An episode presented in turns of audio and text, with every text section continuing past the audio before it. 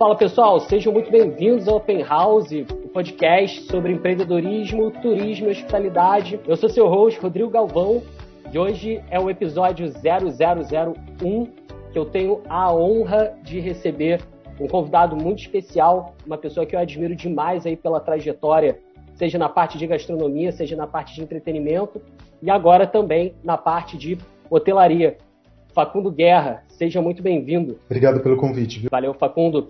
Pessoal, a ideia aqui desse podcast é que a gente traga toda semana um convidado dentro das áreas de entretenimento, gastronomia, hotelaria e turismo em geral, para a gente discutir aí diversos assuntos pertinentes e que eu tenho certeza que vai ser bastante interessante para todo mundo que é dessa área que também curte empreendedorismo ou que está pensando em entrar. Facundo, cara, super obrigado por estar aí com a gente. É um grande prazer receber você.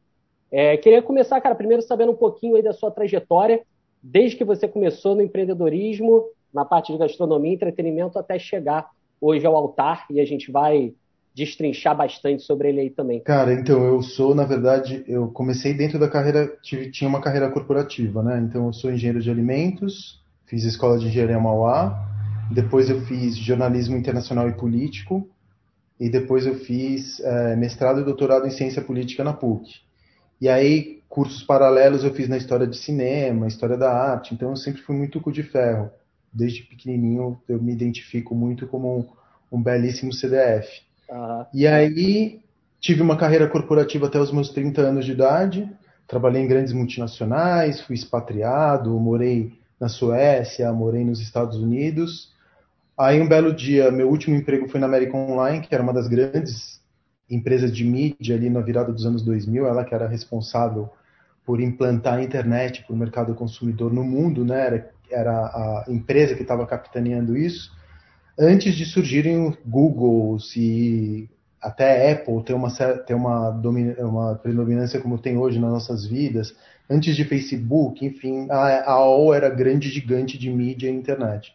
Uhum. Foi meu último trampo, fui demitido é, quando a American Online começou a desmontar sua operação aqui no Brasil.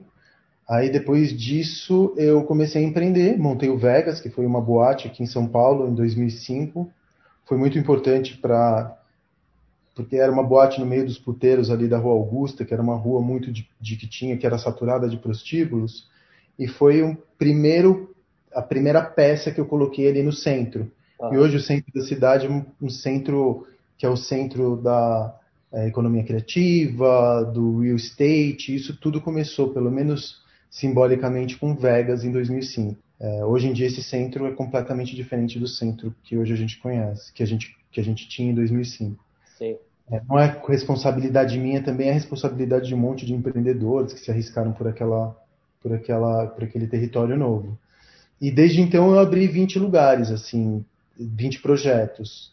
Fiz tudo, de tudo um pouco. Boate eu montei quatro, casa de show eu montei duas, centro culturais eu montei dois, uh, restaurantes, três, bares, quatro.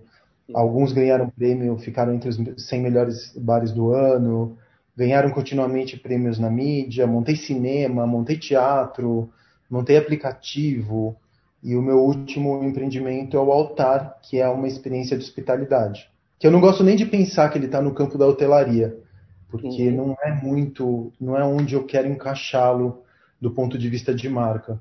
Acho que se eu, se eu for para o campo da, da hotelaria, eu vou concorrer com toda a pousada, Airbnb hotel que existe no planeta. Sim. O que eu estou tentando fazer com a marca é reposicioná-la no campo do, do bem-estar. Mas a gente fala sobre isso daqui a pouco. Legal, cara, legal. Eu acho que você tocou em dois pontos aí que eu acho muito importantes assim, para a gente destacar. Primeiro é a sua trajetória é, acadêmica e, e também no que ela se, se desmembrou na sua trajetória profissional, né? É, eu sou professor lá na Faculdade de Turismo e Hotelaria da UF e uhum. eu vejo que muitos alunos eles chegam no final da faculdade às vezes desmotivados por não terem tentado se encaixar em algum em alguma coisa mais padrão ali no sentido de ou agência ou trabalhar com eventos ou trabalhar em hotelaria e ficam muito desmotivados e grande parte deles os acadêmicos de turismo e hotelaria eles não não continuam no mercado, né? Eles vão fazer outra coisa ou até mesmo outra faculdade. E eu acho muito legal esse ponto que você tocou, porque eu costumo dizer o seguinte, cara, que a faculdade, ela não é o seu livro inteiro, né? Ela é só um capítulo da sua história. Então, é. né, você conseguir realmente aproveitar um pouco de cada conhecimento formal, né, digamos assim, que você adquiriu para você jogar isso para a tua vida profissional e criar, cara, o que você quiser, né? É, porque na, a faculdade, na verdade, era uma promessa de um emprego na época dos nossos pais. Então a gente instrumentalizava o saber, e esse saber era aplicado numa carreira, para que você dali tirasse um emprego, para que eventualmente você criasse e sustentasse sua família, para você se aposentar, para você, enfim, gamificar ali, meio como o jogo da vida, gamificar a tua, a tua experiência, a tua existência na Terra. E eu acho que hoje em dia a faculdade ela te entrega mais uma, uma caixa de ferramentas. Eu sou muito grato pelo fato de eu ter sido engenheiro, uhum. porque hoje quando eu vou resolver um problema, eu consigo e os problemas nos dias atuais eles são de múltiplas ordens de complexidade é, mais intrincados do que aqueles problemas que a gente tinha no século XX. Então, quando você vai abordar um problema, você tem que abordar ele de uma maneira meio sistêmica, vendo ele de, de vários graus diferentes, de, de, diversos é, pontos de vista diferentes. E aí, o fato de eu ter feito engenharia me dá uma me dá uma, um, uma, um framework, né, uma moldura de mundo que me permite ser muito mais orientado por problema. Então eu sei que eu tenho que economizar energia quando vou, não adianta tentar resolver um problema gastando mais energia do que o problema cria, do que o, o problema demanda. E aí o fato de eu ter ido depois para ciências humanas foi para complementar também as minhas áreas de saber, porque um engenheiro ele sabe muito sobre coisas, mas não sabe quase nada sobre os humanos. Então é, a faculdade nesse sentido ela te entrega um primeiro kit de ferramentas que vai pautar a tua visão de mundo são as conexões que você vai fazer, são os, vai te orientar na leitura. Eu nunca fui buscar, sequer eu fui buscar meu diploma do doutorado. É, nunca fui buscar meu diploma do doutorado, nunca pensei que eu ia usar o doutorado para alguma coisa, mas eu não usei em prol de uma carreira, eu usei para mim. Uhum. me transformei num humano melhor porque eu travei contato com outros humanos mais refinados do que eu sou e de alguma forma eles me transformaram. Então, a gente pensa muito que a, a, a, nossa formação acadêmica ela precisa servir para algo e não para nós. É como se a gente tivesse que obrigatoriamente ser reduzido a mão de obra para extração de lucro para alguém. Sim. Quando não, quando no, no, final das contas a gente tem que pensar, pô, como isso vai me transformar? Como isso vai me fazer um humano maior, melhor, ou uma melhor versão de mim mesmo, ou a minha máxima potência? E a partir dali você vai complementando. Eu acho que hoje em dia uma eu, eu acho que nem faz sentido você fazer uma, uma faculdade, você, você procurar formação acadêmica se você não for um curioso.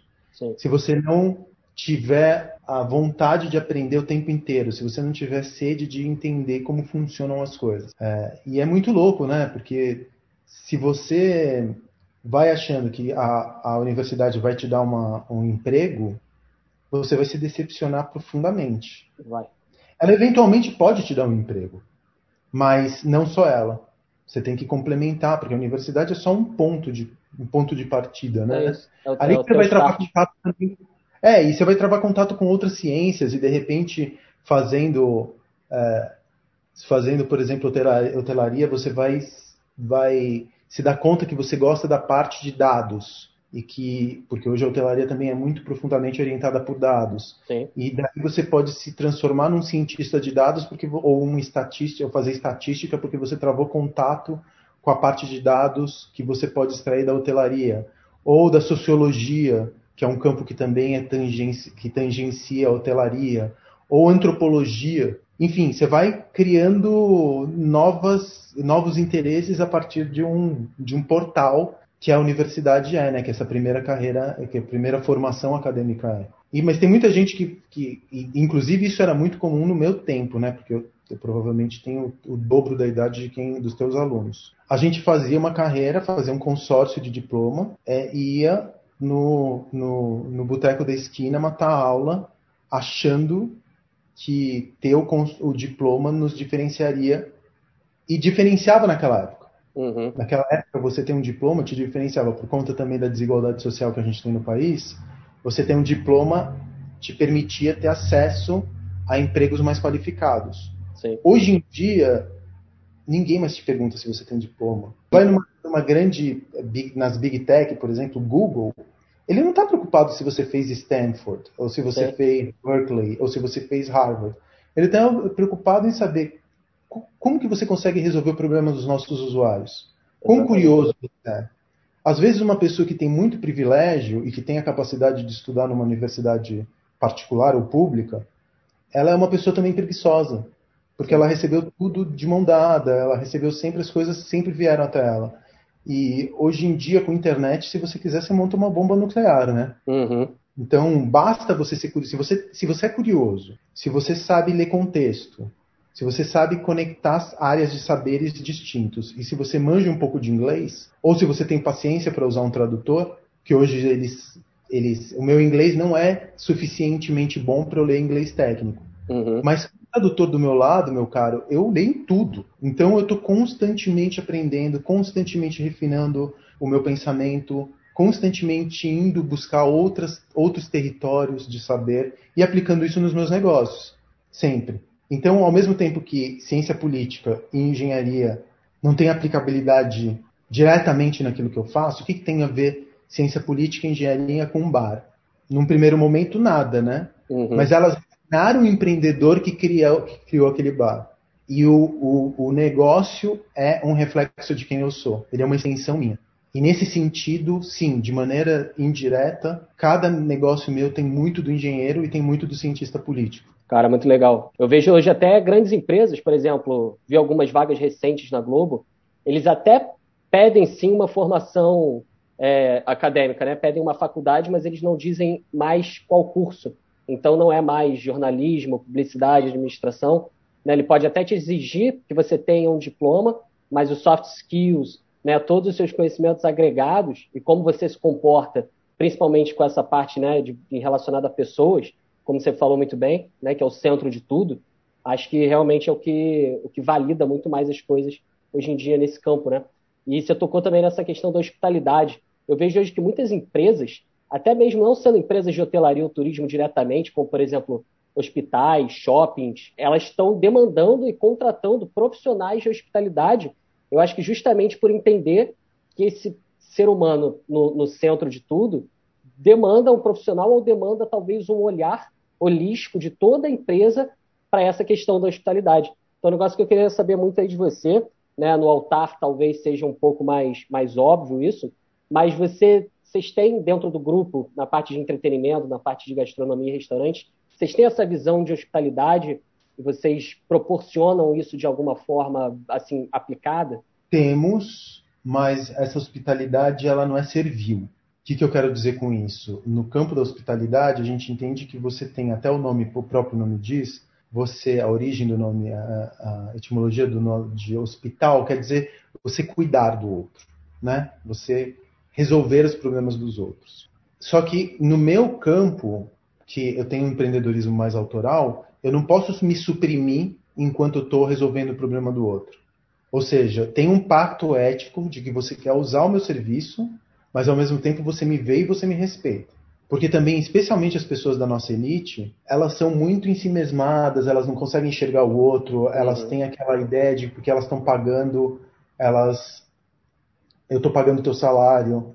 É, e eu acho que a hospitalidade não vai para aí. Eu acho que a hospitalidade ela tem que ir num campo onde você cria um pacto momentâneo com um outro humano e por isso é uma, é uma, é, é uma área de saber muito importante, porque o, re, o resto vai ser dominado por inteligência artificial. Tudo que é muito técnico vai ser em algum momento substituído por inteligência artificial. Da mesma forma como isso, isso vai acontecer em algum momento com a medicina, mas não com os enfermeiros. Isso vai acontecer com os advogados, mas não com os juízes, porque são áreas de, de um juiz ele tem que usar todo o campo de conhecimento das relações humanas para decidir sobre um caso, enquanto que um advogado muitas vezes procura jurisprudência, e isso uma inteligência artificial consegue fazer melhor que ele. Então, é, na, no meu grupo, por exemplo, a hospitalidade ela é muito importante. A gente sabe que a gente tem que todo mundo que procura hospitalidade, ela tá, tá, tá doente ou tá machucado. Por que, que uma pessoa vai para um bar ou para um restaurante? Não é porque ela quer comer o que ela quer, porque ela quer beber. É porque ela quer se conectar com outras pessoas. Porque ela quer escapar da vida cinzenta que ela leva, ou porque ela quer escapar do emprego modorrento que ela leva de segundo que ela tem de segunda a sexta-feira.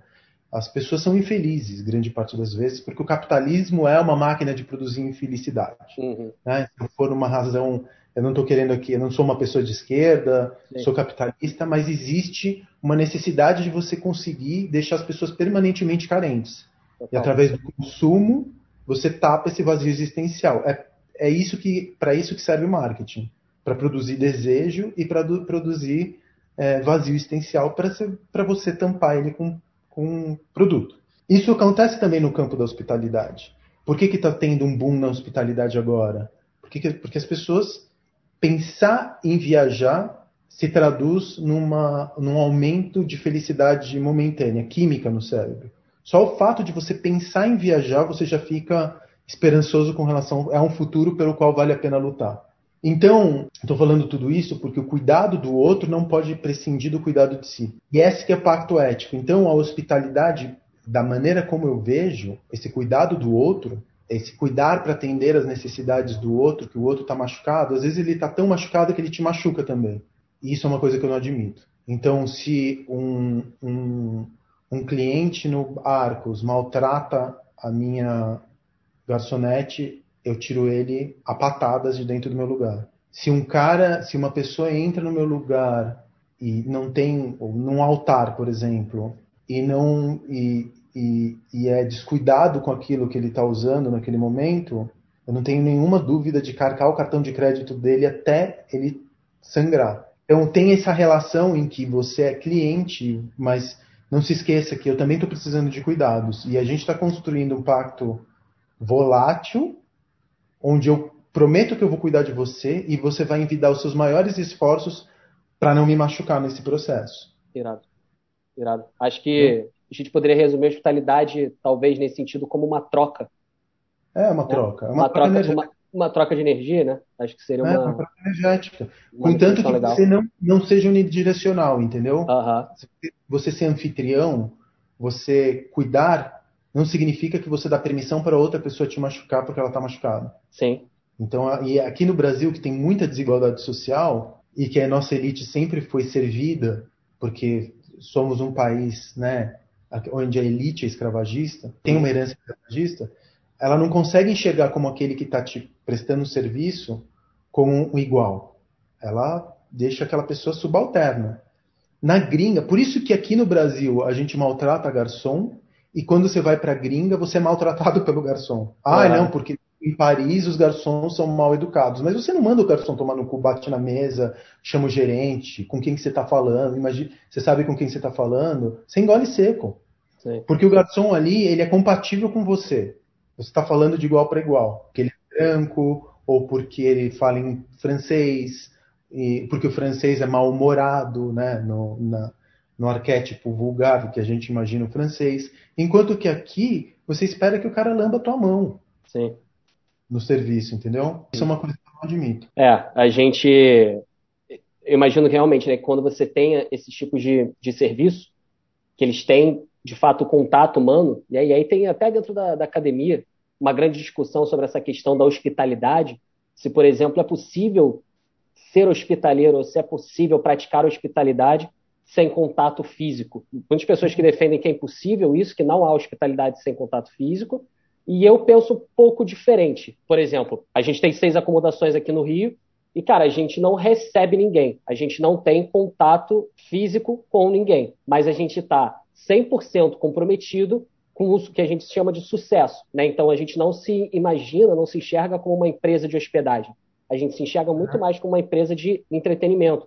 Então, aquilo que você falou do cara ir no restaurante e tá ali, né, para resolver alguma dor dele e que não é necessariamente comer ou beber, a gente acredita muito nisso também. Então, para mim, uma das principais coisas dentro da Laboutique Studios é entender qual é a motivação desse cara que está vindo se hospedar com a gente. Né? Então, ele está vindo aqui para lazer, ele está vindo aqui para passar o aniversário dele, ele está vindo aqui para passar, cara, comemorar o, o aniversário de casamento, sei lá.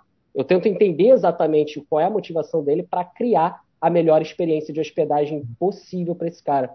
Né? Eu acho que, que isso vai muito também contra o que a gente falou da troca, né? Eu acho que qualquer empreendedor está no campo da memória. Aham, é isso. É, a gente faz memória.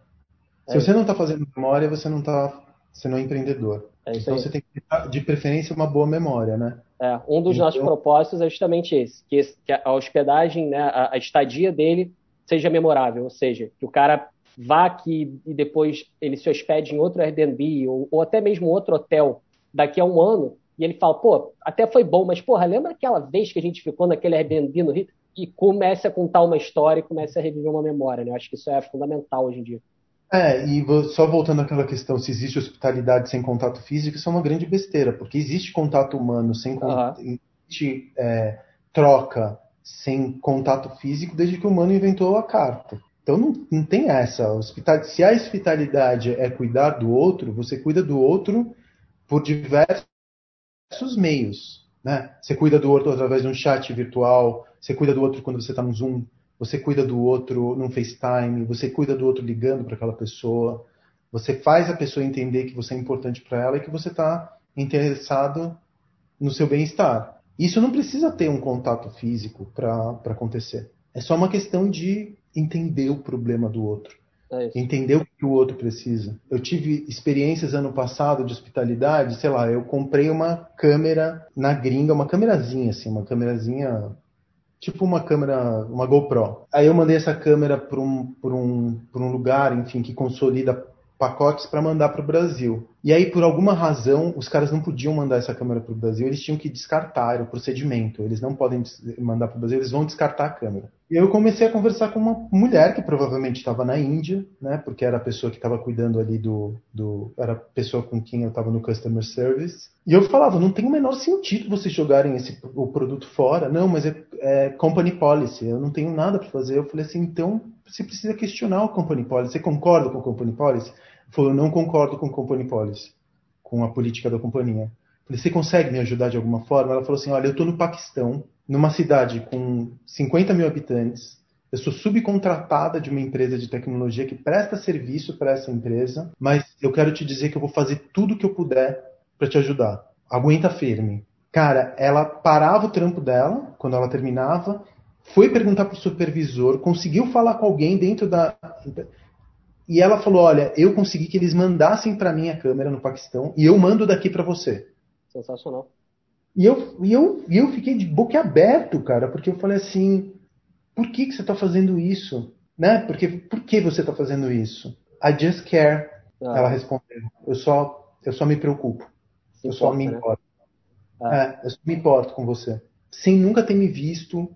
Então, quando você, você se a, se a tecnologia ela, ela cria uma, uma interface que é dura e que robotiza a voz do outro lado e desumaniza e achata a experiência humana do outro lado, é, aí eu te digo que não, que não existe hospitalidade. Agora, nesse caso específico, é, eu acho que é uma lição sobre hospitalidade, porque ela me viu, ela me enxergou, ela percebeu que ela tinha estava diante de um de uma de um policy ou de uma rei, uma regra corporativa que não fazia o menor sentido. Ela lutou e nesse sentido ela me construiu uma memória e inclusive um uh, um benchmark sobre o que é hospitalidade. É você uhum. se preocupar com o outro, entendeu? Desde que aquilo não me ofenda eticamente. Porque se ela não concordasse, se ela não tivesse tido o olhar empático, e empatia é uma palavra muito forte, muito importante, muito fácil. A gente fala muito sobre empatia mas é muito difícil se sentir empático ou, ou, ou, se ver no lugar do outro. É a coisa mais difícil que tem, né, na real. É, especialmente aqui no Brasil, né? Uhum. no Brasil a gente não tem muita ideia da coisa comum. País mais ou menos, mais uma vez que tem um, um legado escravagista muito forte e que a gente tem a mania de subcategorizar os humanos. Então, Sim. humano, hétero, branco, é, homem, não é é um humano maior do que uma mulher hétero branca, que por sua vez é maior do que uma mulher negra de periferia, que por sua vez é maior do que uma mulher vai uma escala, né? A gente vai numa escala onde somos humanos de diferentes valores. A régua do bom humano, da boa vida de um humano é minha. Homem uhum. hétero, cisgênero, de classe média. Essa é a régua do, do, do que é um humano. E a gente vai de uma determinada maneira animalizando aqueles que têm menos direitos políticos. Então a gente não consegue se colocar no lugar do outro, porque a gente não sabe das dores do outro. Sim. A gente não consegue nem olhar o mundo de acordo com a perspectiva de uma mulher branca. Então é difícil, cara. É... é mas quando você está trabalhando com hospitalidade, talvez essa seja a mais, a, o mais potente dos superpoderes. Você tentar se colocar por um segundo que seja no lugar daquela outra pessoa. Sim. Fazer um esforço genuíno, sabe? Total. De olhar para outra pessoa e falar, caralho, o que, que aconteceria se eu tivesse nessa situação? Como eu gostaria, que é uma lei, assim, do cristianismo ao budismo ao ateísmo é a lei mais fundamental. Não fazer com o outro, ou fazer pelo outro o que você gostaria que fizessem por você. Né? A lei fala, a lei moral fala, não faça com o outro o que você não gostaria que fizessem contigo. Se a gente for inverter essa lei para o campo da hospitalidade, é fazer com o outro aquilo que você gostaria que fizessem com você. Trate o outro como você gostaria de ser tratado. Total. Se você usar essa, essa lei fundamental básica, você vai ser o melhor host do mundo. Total, né? total. Eu acho que essa coisa da empatia, cara, para mim ela é, é, algo tão forte dentro da hospitalidade que dentro das nossas acomodações eu sempre falo isso, né, para os alunos da escola e para a galera que segue a gente lá, que é você criar, o, você pegar um mapa de empatia, uma ferramenta clássica aí do, do design thinking e tudo mais, só que você pegar esse mapa e trazer ele para dentro da sua acomodação e para dentro do seu serviço de ponta a ponta, onde você consiga de fato criar a jornada do hóspede ali dentro. E você entender desde o momento que ele passa pela porta no check-in até o momento que ele passa de novo pela porta no check-out, tudo o que pode ocorrer com ele ali dentro, tudo que ele vai sentir, tudo que ele vai ouvir, tudo que ele vai ver, né, para você conseguir criar a melhor jornada de hospedagem possível para esse cara. E acho que, para todos os serviços, isso tem que ser algo fundamental. E acho que é por isso que cada vez mais empresas que não são diretamente da área de hospitalidade estão com esse olhar,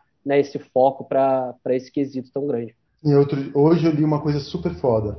Falava da diferença entre conhecer e entender.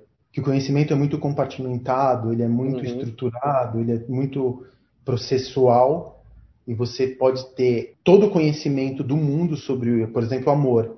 Você pode entender amor do ponto de vista fisiológico, biológico, das relações humanas, do campo da literatura, do campo do cinema.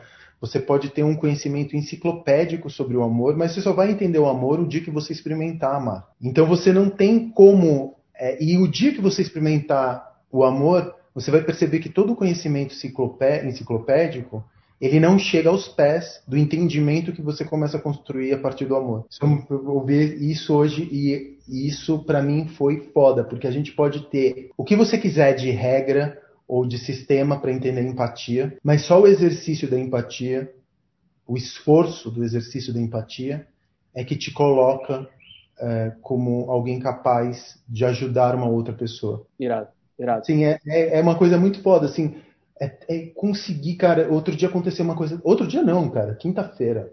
Eu saio para correr muito na cidade. A gente precisa, apesar da gente estar em lockdown, se eu não saio para correr, quando eu começo a ter uns ataques de ansiedade, eu preciso sair para correr. Uhum. E eu passo sempre, para não correr na rua ou para não incomodar as pessoas, eu corro numa ciclofaixa e vou em direção à Barra Funda, que é um bairro aqui de São Paulo bem industrial. Quando eu estou indo para Barra Funda, que eu passo pela ciclofaixa, eu passo embaixo de um túnel. E, cara, todas as vezes que eu passo por debaixo daquele túnel, eu vejo uma mulher e uma criança que deve ter por volta de 7, 8 anos na calçada. Só que elas não estão ali pedindo nada, elas estão se abrigando, porque não é um lugar onde passa gente o tempo inteiro, mas não passa gente, é uma passarelazinha minúscula. Elas estão sempre ali, com uma barraquinha, sentadas, muito bem ajeitadas. Você percebe que, e eu não quero moralizar isso, mas não são dependentes químicas. Uhum elas ainda mantêm um olhar de, de, dignidade, falando: eu não sou daqui, eu caí aqui. E a história das duas sempre me gera curiosidade, porque eventualmente eu passo lá e as duas estão lá. É uma mãe e uma filha, provavelmente uma mãe solo e uma, e uma filha. E é muito duro. Se você vai ter empatia, hoje em dia, você desenvolver empatia, você se blinda, porque andar na rua hoje em dia, se você é muito empático, te destrói. Né? Como que você sai na rua, especialmente nessa pandemia que a gente está vivendo, e você não entra num choro convulsivo na primeira Sim. esquina? É muito foda. Então você acaba se blindando também. Todas as vezes que eu corria por essas duas pessoas, eu eu senti um aperto no coração, mas respira, passa e apaga. Você não tem, você não pode fazer nada. Cara, eu passei nessa quinta-feira, as duas não estavam lá, mas nas paredes desse túnel estavam desenhos da criança. Ela fez da parede um mural, tinham sete ou oito desenhos. O nome dela é, é Samantha. Ó, só de falar, tu ficou com a voz embargada. Uhum. O nome dela é Samantha. Vários desenhos, desenhos como as minhas, como os desenhos que a minha filha produz. E ela transformou aquele túnel numa casa, porque ela pendurou os desenhos, sete ou oito desenhos. Cara, eu tava, de, eu tava correndo eu vi aqueles desenhos, eu comecei a chorar. E eu tenho vontade de chorar só de falar nisso. Eu tô segurando para minha voz não ficar embargada. Mas é, é, esse, é, essa capacidade que a gente tem que desenvolver para não, não deixar a gente ficar anestesiado demais. Sim. Porque se você se anestesia demais e não consegue ver a dor do outro, é impossível. Você vai virar um, uma, você vai virar um ciborgue. É. E você vai ser péssimo se você lida com humanos o tempo inteiro, como quem está no campo da hospitalidade, uh, lida, se você perder essa capacidade de enxergar o outro, mesmo que o outro seja de uma outra. Aí eu, aí eu fiquei me perguntando, cara, o que, que eu faço por essa criança? Será que eu levo o excesso de lápis de cor que minha filha tem? Será que eu levo o excesso de gizes de cera, sulfite, os livros? Uh, ela sabe ler, ela sabe escrever, ela escreveu o nome dela. Uhum. Será que eu levo livro? Será que eu levo dinheiro? Será que eu levo hospedo em casa? Que porra será que eu faço para aliviar um pouco a dor dessa pessoa? E ainda tô me. E isso tá me, me, me assombrando, assim, porque o que, que eu faço? Aqui, aquele, aqueles desenhos colados na parede do túnel me arrebentaram por dentro, cara. E olha que eu tava lutando muito para não, me, pra não ser empático. Enfim, não consegui conexão emocional, cara, com certeza é por nos pontos primordiais, né? Do, tanto do ser humano quanto também da arte, né? De, de, de hospedar ou da arte da, da, hospitalidade como um todo. E acho que cada vez mais a gente tem perdido um pouco disso, né? Seja por todas as questões aí que a gente vem, vem passando, seja pelo dia a dia, mas acho que sempre se reconectar é muito importante, né? E aí até nessa, nesse sentido de reconexão, vamos entrar um pouquinho aí no altar, que é o, a marca de vocês, pelo que eu entendo, hoje o altar é uma marca, e vocês uhum. têm aí duas acomodações, tanto a, a, gente está montando mais duas agora. Mais duas, legal. Vamos entrar nela então um pouco, cara. Como é que foi a criação do, do altar? Como é que é uhum. que vocês tiveram essa ideia? Se inspiraram em alguém? Como é que ela ah, funciona? Na verdade, eu sempre, como eu sou muito empreendedor já faz 15 anos, eu fico sempre preocupado no campo do futuro. Uhum. Eu, eu sempre. Não existe futuro, né? Mas eu sempre fico preocupado nos pequenos sinais que estão surgindo no presente e que apontam para um futuro que é possível. Essa é a minha pira. Eu, um empreendedor de verdade vive no futuro que não é um futuro que existe concreto, mas é um futuro desejado no presente. É assim sempre. Enquanto eu estou montando um bar, esse bar já existe dentro de mim. Ele vai existir na vida das pessoas daqui a um ano. Mas eu já tô, já, ele já está dentro de mim há dois, três. Quando ele, quando ele surge, ele já, ele ficou em mim três anos. Uhum. Então eu vivo sempre no futuro das coisas que eu estou montando. Então o futuro sempre foi um campo de preocupação minha. Tem futuros que eu controlo e tem futuros que eu não consigo controlar. Por exemplo, uma crise climática é um futuro que eu não consigo controlar. O que eu consigo controlar são meus comportamentos frente a esse possível, cada dia mais possível, problema. Não, cada dia mais possível cenário. E aí eu queria montar uma casa que fosse apartada da natureza e apartada da civilização como o meu plano Z. Eu falei, porra, eu preciso de uma casa que seja plugada na natureza, que seja autossuficiente, que tenha painel solar, que tenha, enfim, tudo que é necessário para eu conseguir me isolar da humanidade. Essa foi, essa era a primeira, a primeira, primeiro impulso que eu tive. Aí eu comecei a estudar técnicas de construção, veio CLT, casas desmontáveis, pré-fabricadas, casas que são plugadas como se fossem legos. E aí a gente conseguiu, aí eu montei a primeira casa junto com o Rodrigo, comecei a dar uma. uma começamos a, a criar o produto do ponto de vista arquitetônico, qual é o tamanho dessa casa, existia já na, na, na cultura a ideia das tiny houses, quanto de, quantos metros quadrados a gente precisa ter para você se sentir confortável por uma semana, como que você usa cada metro quadrado, enfim. E a gente desenvolveu um produto que é uma casa feita com CLT, que é uma madeira engenheirada, que ela é desmontável em módulos de 3x4x3 e que eu vou plugando os módulos. Ela fica pronta em 45 dias. Ela vai para carreta, chega em qualquer lugar por trator, a gente pluga os módulos e ela tem uma qualidade construtiva que você encontraria num hotel fazano, por conta da matéria-prima, que é o CLT. Uhum. Como, quando eu digo matéria, é qualidade construtiva, é resistência mecânica, conforto acústico, conforto, conforto térmico, que é a relação do corpo com a arquitetura. Então ela é sólida, não é uma casa de gesso acartonado. Uhum. Aí ela é relativamente barata, né? mais barata, não é mais barata que a alvenaria, mas se você for levar o ciclo de construção, ela acaba ficando mais barata. E a gente colocou numa natureza que era muito selvagem, que não estava desenvolvida ainda, porque se você precisa de uma casa que tem luz elétrica, esgoto, captação de água, você vai para um condomínio. É uma terra que já foi desenvolvida. É, e a gente não queria ir para condomínio, a gente queria ir para limites de natureza bruta. Então a gente pegou e aí é lógico a, a energia elétrica vem por painel solar, a gente usa biodigestor, a gente usa água é, ou de poço artesiano, ou agora a gente está indo para uma água que vai ser capturada a partir da umidade do, do ar. Acima de 30% você já consegue condensar água do ar e encher uma caixa d'água, que é um, um aparelho chinês que já existe há três anos, mas agora ele chegou num, numa maturidade tecnológica onde ele começa a ficar barato para trazer. Aí a gente deu o nome de altar por isso, porque a gente queria uma, um fenômeno e a gente abriu três meses antes da pandemia. Que um fenômeno da, da contemporaneidade também é o fato das pessoas estarem alérgicas a telas. Uhum. Fica olhando para uma tela, o Black Mirror, se fica olhando para a tela provavelmente 16 horas por dia, 15 horas por dia. Você só não olha para uma tela quando você está tomando banho, se trocando, mas o resto do tempo você está olhando para uma tela. Tem gente que até tomando banho, né, cara? Hoje é. em dia fica olhando na tela, o cara não consegue entrar no, box sem o celular. Exatamente. Então aí a gente falou, cara, essa, isso está desenvolvendo uma pandemia também, né? Uhum. Tendo burnout, elas estão super ansiosas, que é o mal contemporâneo elas estão deprimidas e tudo mais. Então a gente queria construir o altar, que era uma plataforma para te desconectar da tela e te conectar com algo maior. E é isso que o altar é. O altar é uma membrana entre, entre o orgânico e o infinito. Você pode chamar de infinito Deus, a natureza, o amor, o que quer que seja. Por isso que a gente deu o nome de altar, porque a gente queria um refúgio onde as pessoas ficassem dois dias um dia ou dois dias e que fosse terapêutico. Uhum. Que fosse algo que elas conseguissem se desplugar para se conectar com a ideia que cada uma faz de Deus. Pode ser uma mulher que teve um casal que acabou de ter um filho e não transa mais e uhum. se desconectaram. E aí eles vão passar um final de semana, deixa a criança com os avós e vão passar um final de semana para reacender a relação. Pode ser alguém que precisa tomar uma grande decisão e que precisa de silêncio para tomar uma grande decisão. Pode ser alguém que precisa é, de dois dias de respirar puro, porque não aguenta mais o confinamento do seu, do seu apartamento.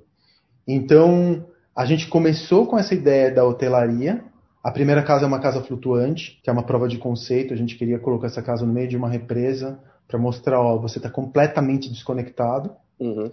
A segunda casa é uma casa terrestre, que tem uma praia particular. A terceira, a terceira e a quarta casa vai ser também uma. A terceira vai ser uma flutuante, a quarta casa vai ser uma casa no alto na copa de uma árvore. E aí a gente começa a construir experiências de hospitalidade que não estão no campo da hospitalidade, mas estão no campo da saúde mental. É que as pessoas elas elas encontrem esses lugares para cuidarem de si ou cuidarem daquelas que elas amam. Irado, muito, muito maneiro. Você cria uma acomodação, né? Então, assim, você cria um tipo de, de hospedagem extra-hoteleira, mas a partir de um propósito muito grande, que também vem a partir de uma dor muito grande das pessoas, né? Que é, é, isso, não é necessariamente viajar, é viajar com um propósito, com uma motivação, e você cria toda uma marca e uma narrativa e principalmente uma identidade muito grande, né, a partir disso.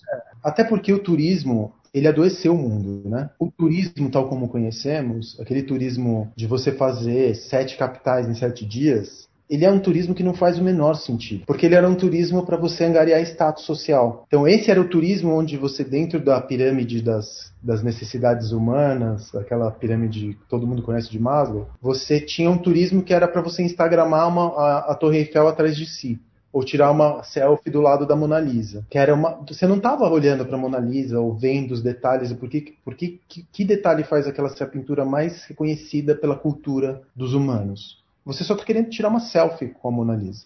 Sim. Então era uma questão de status. E agora a gente está indo para um campo, especialmente das marcas mais contemporâneas, de alto refinamento.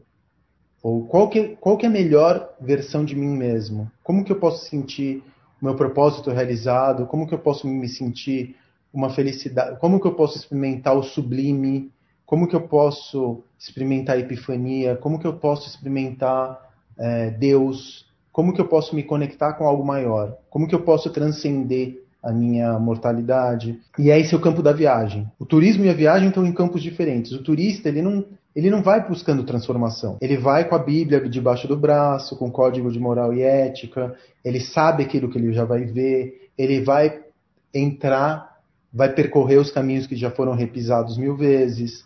Ele vai atrás daquilo que, ele, que já é conhecido. Ninguém precisa ir para Paris para saber o que tem em Paris. Todo mundo tem uma Paris psíquica na cabeça. Né?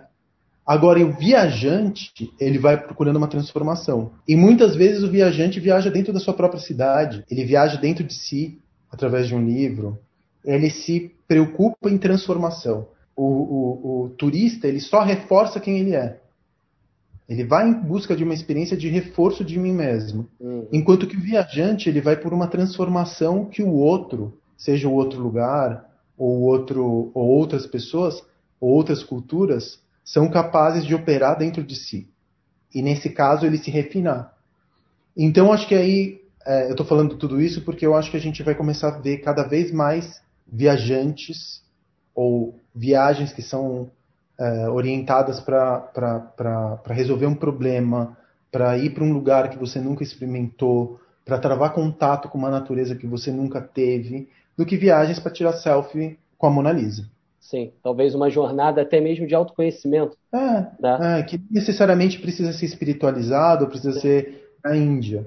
Você uhum. pode você pode fazer uma jornada de autoconhecimento para o Capão Redondo. Talvez você, aqui em São Paulo, se você for para uma quebrada, ou se você for para uma comunidade no Rio de Janeiro e ficar uma semana dentro de uma comunidade, você vai ter um efeito transformador muito maior do que você viajar para a Europa durante um, o mesmo período. Mas muito maior. Total. Total. Porque você vai travar contato com a diferença. A elite paulistana ou a elite carioca não é muito diferente da elite parisiense. A gente consome as mesmas séries, a gente consome os mesmos blockbusters, a gente consome a mesma comida é, internacional, a gente ouve as mesmas músicas, a gente tem o mesmo Spotify, o mesmo, a mesmo MacBook, a gente tem o mesmo. O campo de conhecimento é, é mais ou menos o mesmo. Sim. Agora, é muito diferente quando você vai para uma comunidade, ou quando você vai para o Suriname, ou quando você vai para o Irã, onde você não vai encontrar um McDonald's se você tiver fome, entendeu? Uhum. Onde você vai se sentir perdido, você vai sentir medo. É muito fácil falar isso sendo homem, né? Homem Sim. e branco. Né? Também é. exercitando empatia com as mulheres. Eu sei que as mulheres elas nunca estão seguras sequer na sua própria cidade. Mas procurar essa experiência, porque uma mulher viajar sozinha já em si é um puta de um desafio, não importa Sim. se para Paris ou para Nova York. É. é. já é corajoso uma mulher viajar sozinha. Agora, procurar uma viagem que, que seja orientada pela transformação, eu acho que essa viagem que. Uma viagem com um propósito definido, sabe?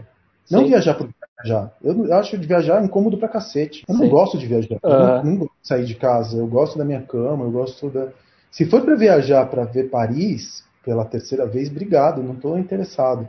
Agora, se for para viajar, para conversar com talvez um parisiense que vai me transformar a vida num café, com um café, eu tô apostos. Dentro, né? É, tem, tem até algumas, algumas pesquisas aí que, que saíram recentemente sobre as seis tribos né, de, de viajantes ou turistas que a gente vai ter nos próximos anos. De uma delas, a principal é justamente esse tipo de viajante que busca ir para a localidade para se conectar e com experiências genuínas com a comunidade, com o local.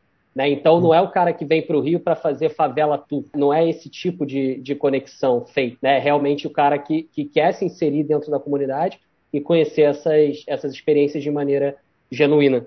Né? Então, acho que realmente conseguir enxergar isso como uma marca de hospitalidade, criar um propósito e trazer uma identidade é algo que porra, eu sempre digo né, para os meus alunos, ou, ou seja na UF, seja dentro da escola de anfitriões, é, cara, é pensar num propósito genuíno para sua para sua empresa, pode ser também, cara, uma agência, pode ser uma empresa de eventos, mas que você consiga ter realmente um propósito, criar uma identidade e, e refletir isso principalmente na parte de, de comunicação. Né? Eu vejo muitos anúncios do, da galera que segue a gente dentro do Airbnb descrevendo os anúncios dele, as acomodações deles, como se fosse uma OLX ou como se fosse um Zap Móveis, quase como vendendo um apartamento dois quartos com varanda perto do centro.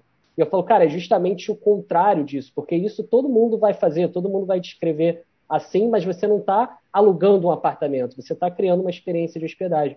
E eu vejo que vocês fazem muito isso na comunicação do altar, tanto na descrição ali do, do espaço, quanto na, no reflexo disso nas mídias sociais de vocês. Uhum. E aí, para a gente ir finalizando, queria entender um pouco a percepção de vocês sobre essa questão das mídias sociais e como que vocês conectam isso com o Airbnb. Eu vi até que foi, acho que a foto mais curtida lá no, no Instagram do Airbnb foi a do, do altar da casa flutuante. Né? Então, como é que é essa relação de vocês com o Airbnb e essa parte do Instagram e mídias sociais do altar? Cara, é porque exatamente, eu não estou vendendo hospitalidade, eu estou vendendo um, um remédio para a alma. É pelo isso. menos no da marca, entendeu? E aí, quando você está quando você tá falando de você, você tá falando de Airbnb ou você está falando de como você, você constrói marca com conteúdo. Uhum.